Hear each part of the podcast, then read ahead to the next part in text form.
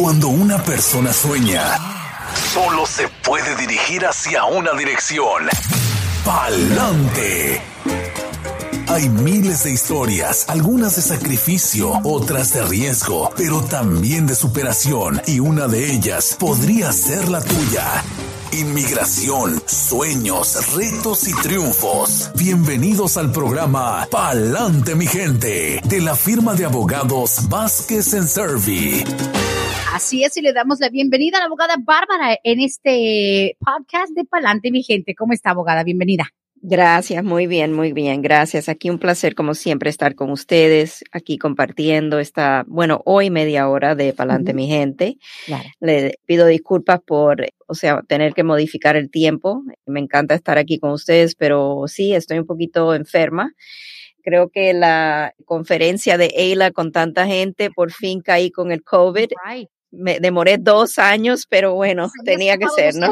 Pero qué bueno que le dio esta versión, yo creo ya más disminuida y sobre todo con las vacunas necesarias. Pero qué bien. Sí, exacto, sí, exacto. Lo estamos sobrepasando bastante bien. No hay ningún problema ahí.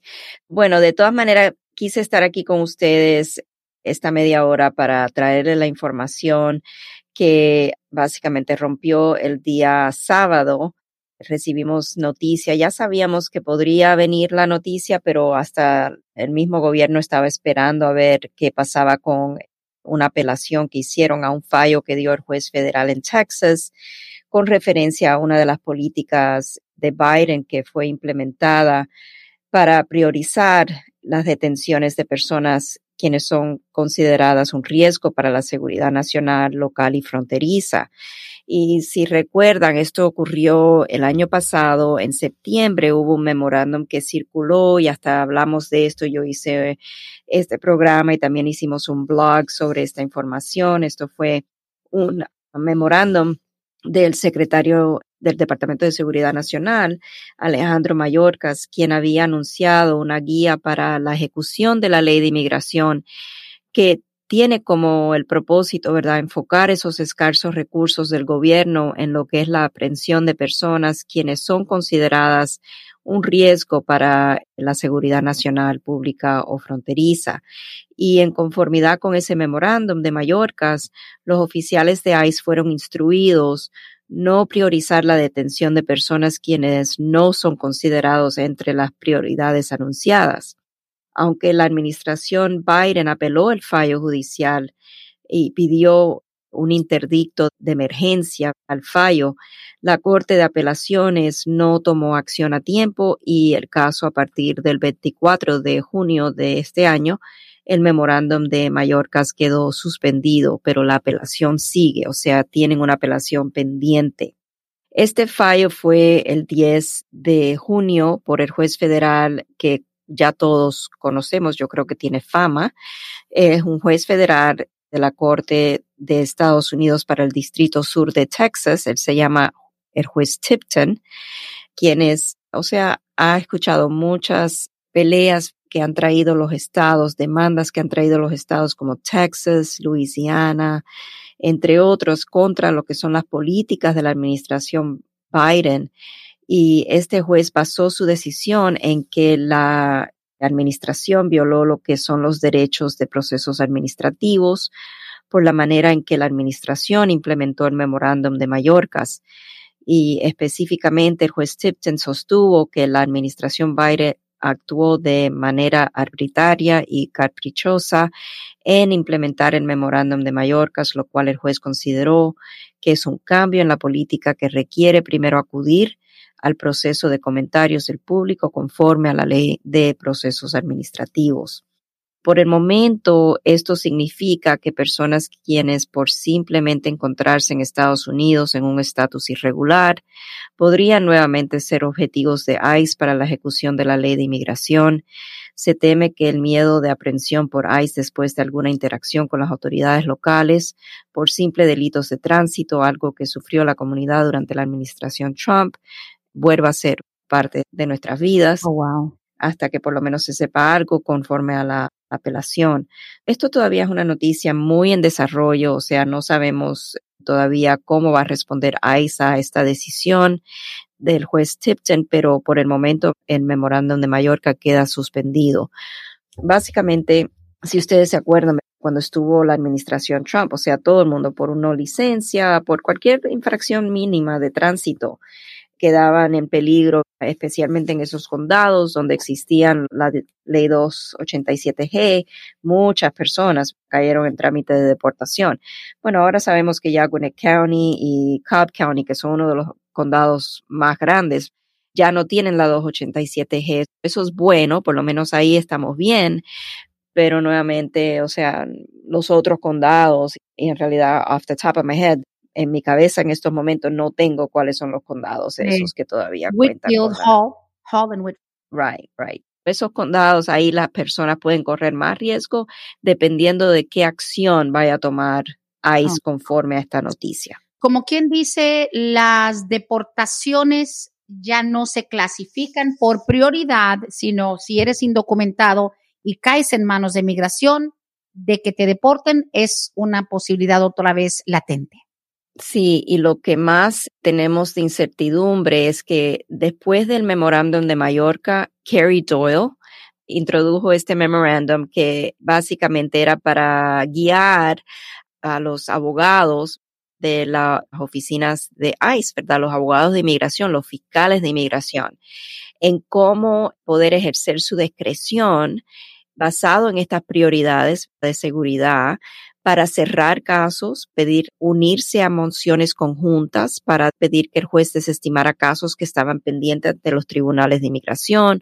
O sea, y a raíz de esta noticia, ahora estamos como con una incertidumbre de cómo va a ser aplicado esta decisión al memorándum de Doyle, específicamente estas personas que ya se encuentran en un trámite de deportación, quienes a lo mejor tenían la ilusión de, bueno, mi caso no es muy fuerte, a lo mejor voy a poder lograr cerrar mi caso, de que el juez desestime mi caso y bueno, sí, no me quedo con un beneficio, pero por lo menos no estoy todavía en la mira de una deportación.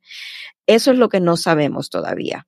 Y así tenemos muchos casos que hemos archivado para pedir que se destime o que el fiscal de inmigración se una a una moción conjunta para el cierre del caso o la desestimación del caso, y ahí es a donde no sabemos todavía qué acción o cómo va a actuar la Fiscalía de Inmigración. Ay, abogada, como quien dice, en términos sencillos, ya no habrá, como le digo, no necesariamente van a tomar en cuenta que si eres o no prioridad para la seguridad, si no eres un narcotraficante, un violador, etcétera. O sea, que el simple hecho de tener o de carecer de estatus ya te pone en la mira. Ahora, la pregunta que yo tengo para usted, porque es la más común, y creo que muchos dicen, ok, pues de que van a empezar a deportar porque pues ya nadie tiene ni favoritismo ni prioridad. Pero ahorita mismo, en la experiencia que están ustedes teniendo en Vázquez y Servi, abogada Bárbara, ahorita mismo, digamos, la mala suerte, un inmigrante cae en, alguna detención en Hall County, Gainesville, la zona que todavía tiene la 287G. Cuando alguien está expuesto o obligado a que, oh, oh, voy a tratar de hacer cancelación de la deportación, lo que muchos llaman la ley del tiempo, la ley de los 10 años, que porque 10 años y los niños aquí y cero deportación, cero complicaciones legales. Ahorita mismo, ¿tiene el mismo nivel de seguridad o de éxito porque la gente tiene mucho miedo de caer en deportación y por algún motivo no les aprueben la cancelación de la deportación. Esa parte no ha cambiado porque la cancelación de deportación es una ley estatutaria, no es una política del gobierno. Esto lo hizo la administración Biden como una política, ¿verdad? Un cambio en cómo iban ellos mismos a ejercer la discreción que tiene, hasta los mismos policías tienen discreción, las orden públicas tienen discreción de decidir cómo van a usar sus fondos y a quiénes van a considerar prioridades o no. Igual inmigración tiene esa discreción. En estos casos de cancelación de deportación, la persona tiene que contar con todos los requisitos y tiene que convencer al juez de inmigración que el caso tiene mérito y que sí existe ese nivel de perjuicio extremo a un familiar, quien es un hijo menor de 21 años de edad, mamá o papá o un cónyuge, ciudadano o residente. Eso no cambia. O sea, si alguien hoy día cae en deportación, el hecho de que ya no exista este memorándum, lo único que quiere decir es que la persona está más a riesgo de caer en trámite de deportación, pero si tiene los requisitos para solicitar el beneficio de poder presentar ante el juez la cancelación de deportación, entonces adelante hay que presentar la solicitud porque ya es como la última alternativa. Por supuesto. Digo porque si las personas dicen, híjole, ya cambió otra vez, ya ahorita no van a considerar a nadie, todos estamos expuestos a la deportación, pero para algunos, ¿y sabe por qué? Porque ya veo que de repente la gente ajusta la mentalidad y dicen, bueno, pues sí, como ya ahorita ya no van a respetar a nadie y se van a hacer deportaciones a lo loco o que muy pocos van a calificar para quedarse, pues entonces a lo mejor me conviene. Porque hay personas que todavía dicen, pues sí, por lo menos si me agarrara la policía y me ponen deportación, ahí sí pongo la ley del tiempo. No puedes estar provocando jugar con fuego, ¿verdad? Porque sigue siendo un riesgo. Yo le diría que no. Y si es aquí en Georgia, o sea, tiene que ser un caso súper fuerte para la cancelación de deportación. La ley de inmigración es federal y los requisitos aplican igual en cualquier lugar. Lo que varía es la discreción del juez. En las localidades, por ejemplo, aquí en el onzavo circuito donde estamos, las leyes son bien duras. O sea, no las leyes, pero vamos a decir los jueces, mejor dicho, son bien duros con respecto a quiénes van a otorgar, qué casos ellos consideran casos fuertes para que la persona pueda comprobar el nivel de lo que es perjuicio extremo requerido en estos casos. Siempre es aconsejable hablar con un abogado si la persona ya se encuentra en trámite de deportación. Obviamente, la meta a veces en estos casos no necesariamente es vamos a ganar su caso. La meta a veces es vamos a pelear su caso para mantenerlo usted aquí en el país el tiempo más posible, ¿verdad? ¿Qué tiempo, de qué larga duración podemos darle para que usted no tenga que abandonar el país, que no tenga que dejar a su familia? Y a lo mejor en ese transcurso de tiempo, mientras el caso está pendiente del Tribunal de Inmigración, viene otra posibilidad en el caso. A lo mejor hay un hijo que cumple la mayoría de edad que pueda aplicar por el padre, a lo mejor ya hay otra alternativa ahí, dependiendo de los factores del caso.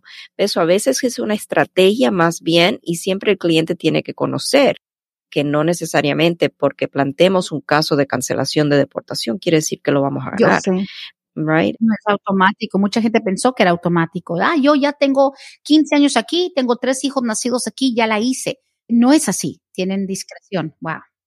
Y hay que comprobar cada punto, cada elemento del estatuto. Claro, sí, porque yo recuerdo, y lo hemos hablado muchas veces aquí, abogada, yo recuerdo una época donde la gente hasta buscaba pasar por un retén, quiero provocar la deportación para después salvarme y salir.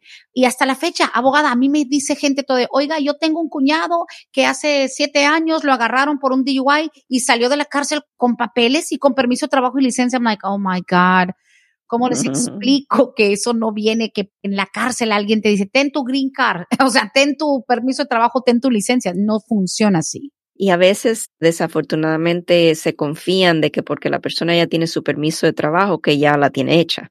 Y no es así. Cuando una persona aplica para la cancelación de deportación ante el Tribunal de Inmigración, que es la única jurisdicción donde se puede aplicar para la cancelación de deportación, no se puede aplicar directamente con UCIs, ¿ok? Estando la persona en trámite de deportación, aplica para defenderse contra esa deportación. La solicitud es una solicitud de cancelación de deportación. Al entregar la solicitud y a inmigración cobrar el monto para esa solicitud, la persona entonces es elegible para solicitar un permiso de trabajo mientras está procesando o está en proceso de deportación tratando de pelear su caso. Pero no es decir que porque ya el gobierno me dio el permiso de trabajo ya me van a aprobar mi caso. Eso no es así. No, Claro, por eso mismo hay que evitar dentro de lo que sea posible cualquier contacto con la autoridad migratoria. Entonces, por ejemplo, con una noticia como la que nos está dando, que tal vez no es la mejor, la comunidad siempre tiene fe de que algo positivo a lo mejor va a cambiar eventualmente, pero digamos, la siguiente pregunta lógico es, ok, como ahora ya no hay disque la separación por prioridad a nivel de riesgo para la comunidad, pero abogada, usted cree, y esto ya es especular, mucha gente dice, ah, pues si van a empezar así, van a empezar las redadas en el trabajo. No es necesariamente una medida automática de que van a andar buscando gente en el campo, en las fábricas, ¿verdad? No, no, yo no creo que bajo esta administración no creo que va a llegar al nivel que llegó como en la administración Trump, que era algo de rutina. Eso no, creo que va a ser de esa manera simplemente por la decisión esta que ha tomado este juez federal en Texas. Esta administración yo creo que está tratando por todos los medios tratar los temas de inmigración de una manera más humana. Creo que fue la plataforma de Biden que iba a lidiar con estos temas en una manera más humana y no simplemente ejecutar la ley de inmigración en casos de no prioridad. Ahora sí, el juez federal en Texas lo que dijo es que Biden tiene que hacer las cosas bien hechas, que no puede simplemente hacer un cambio en política sin primero hacerlo a través de los procesos administrativos. Y eso es algo que está siendo apelado en estos momentos. No sabemos qué solución, ¿verdad?, va a tener esa apelación pero esperemos que a lo mejor sea algo favorable. Ojalá que así sea. Obviamente también se está hablando de algún movimiento de que van a corregir algo que tiene que ver con el DACA. ¿Qué ha sabido usted en estos días de que dice que una supuesta corrección o modificación en el DACA? Ok, sí, quería también tocar ese tema. Se espera como para agosto, fecha indefinida, no sé exactamente cuándo, pero se espera para agosto que el gobierno publique lo que son unas regulaciones federales para fortalecer el DACA, que es algo que ha buscado hacer esta administración después de tanto litigio en Texas por el caso de DACA. Entonces, se espera definitivamente esas regulaciones federales en estos momentos todavía UCIS tienen las manos atadas, ellos no pueden adjudicar solicitudes de DACA inicial, mm. pueden aceptarlas, las personas que quieren solicitar el DACA por primera vez pueden enviar su solicitud del DACA, pero sepan que el gobierno va a cobrar el money order del monto y no le va a reembolsar ese dinero y su solicitud simplemente va a estar apartada hasta que algo se solucione con el DACA, ya sea a través de las regulaciones federales o a través del caso en Texas, que por cierto yo creo que lo van a escuchar. Es una demanda entablada por Texas, pero el caso va a ser escuchado en la corte en Luisiana. Hay otra audiencia programada para el 7 de julio, ya se aproxima, estamos en espera de noticias sobre eso también.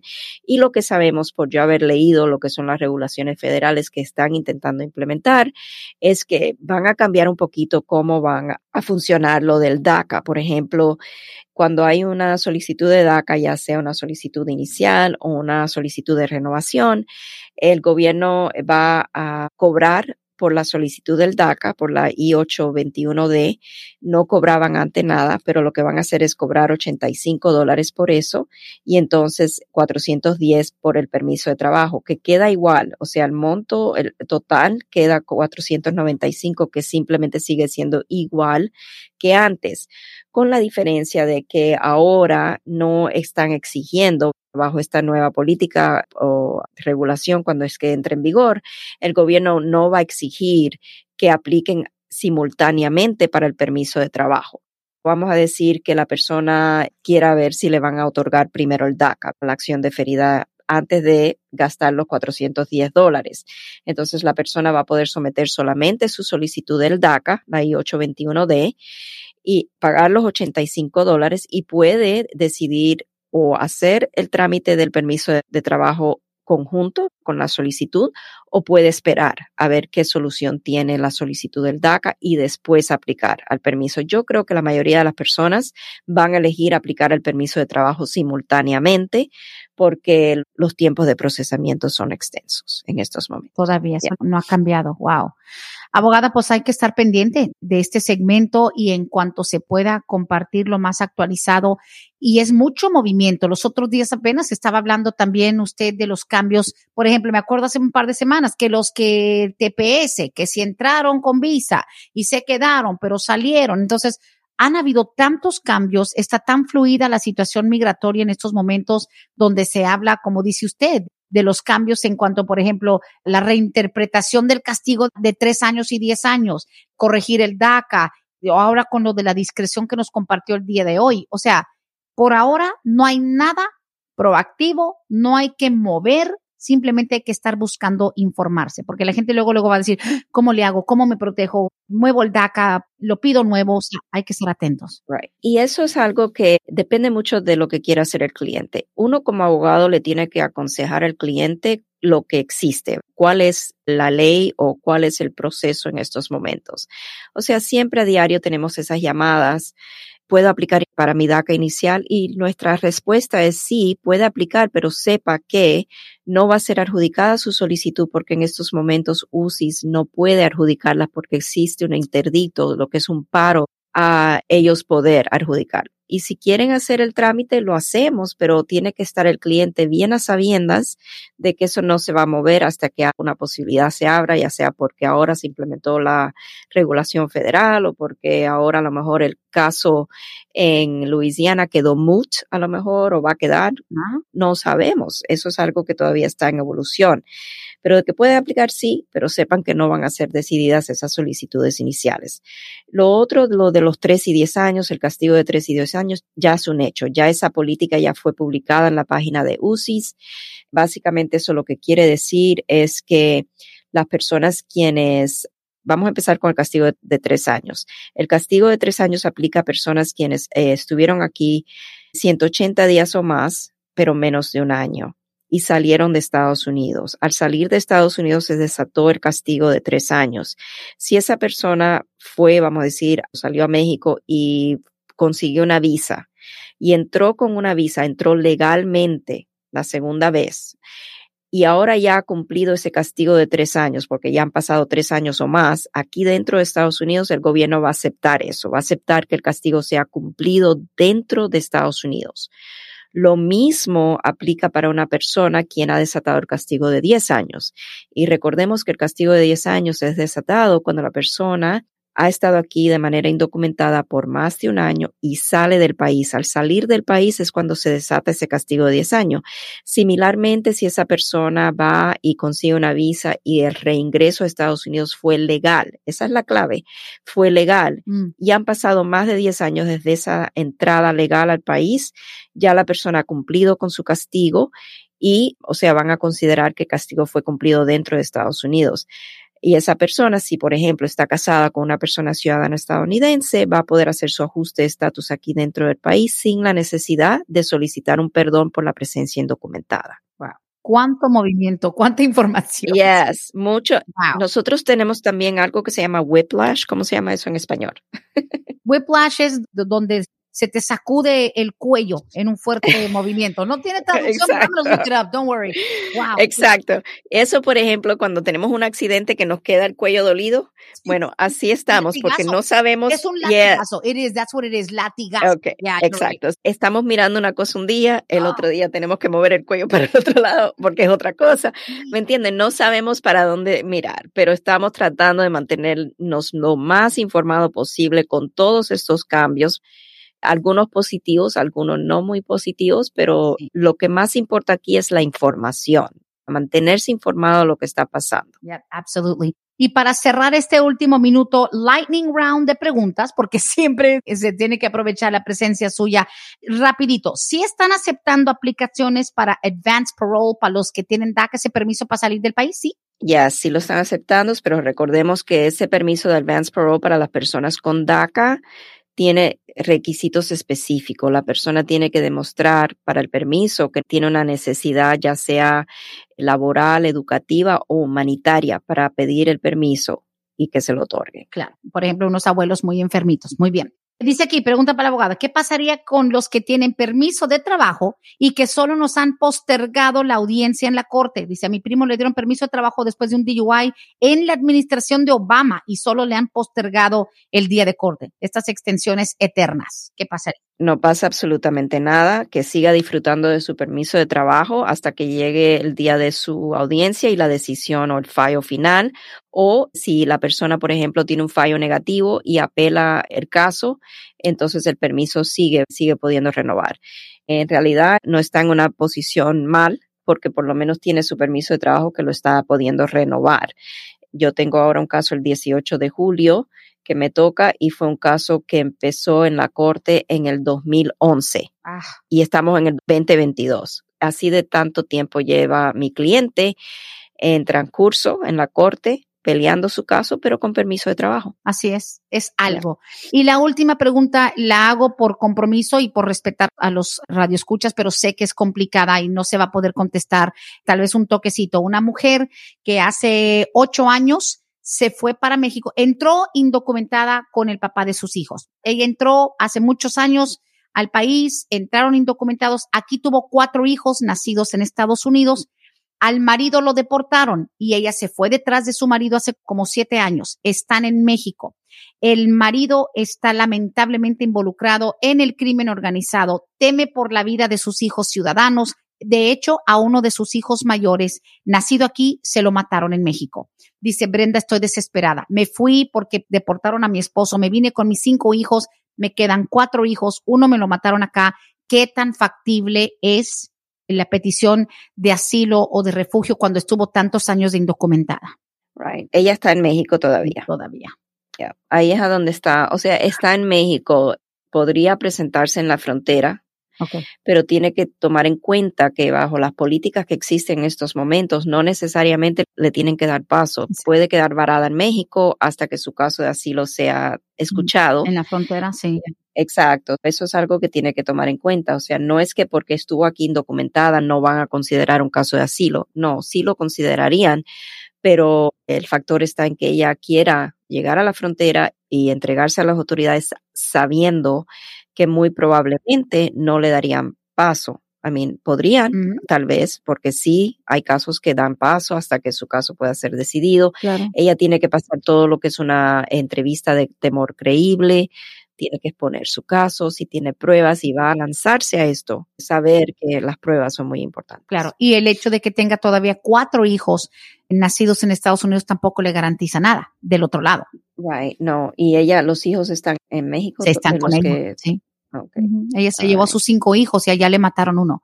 Entonces tiene cuatro hijos ciudadanos, jovencitos, ¿verdad? Algunos adolescentes, pero bueno, lamentable que primero pues que haya tenido que perder un hijo por la violencia en México. El esposo de ella, el papá de los hijos, no está en buenos pasos, pero esas son cosas que se tienen que analizar de acuerdo al riesgo. Abogada, la dejamos para que siga pues cuidando su voz, cuidando su salud. La esperamos si se puede en la próxima edición. Usted nos avisa, pero de verdad tremendo el programa del día de hoy. Muchísimas gracias, Brenda. Un placer para mí estar con ustedes, aunque corto el tiempo, siempre es un placer poder compartir con ustedes. Claro, Vázquez y Servi, 678-303-0018, 678-303-0018. Siga recuperándose, abogada. Muchas gracias. Cuídese y descanse. Hasta aquí hemos llegado hoy, pero siempre vamos pa'lante, mi gente, con Vázquez en Servi. Hasta la próxima.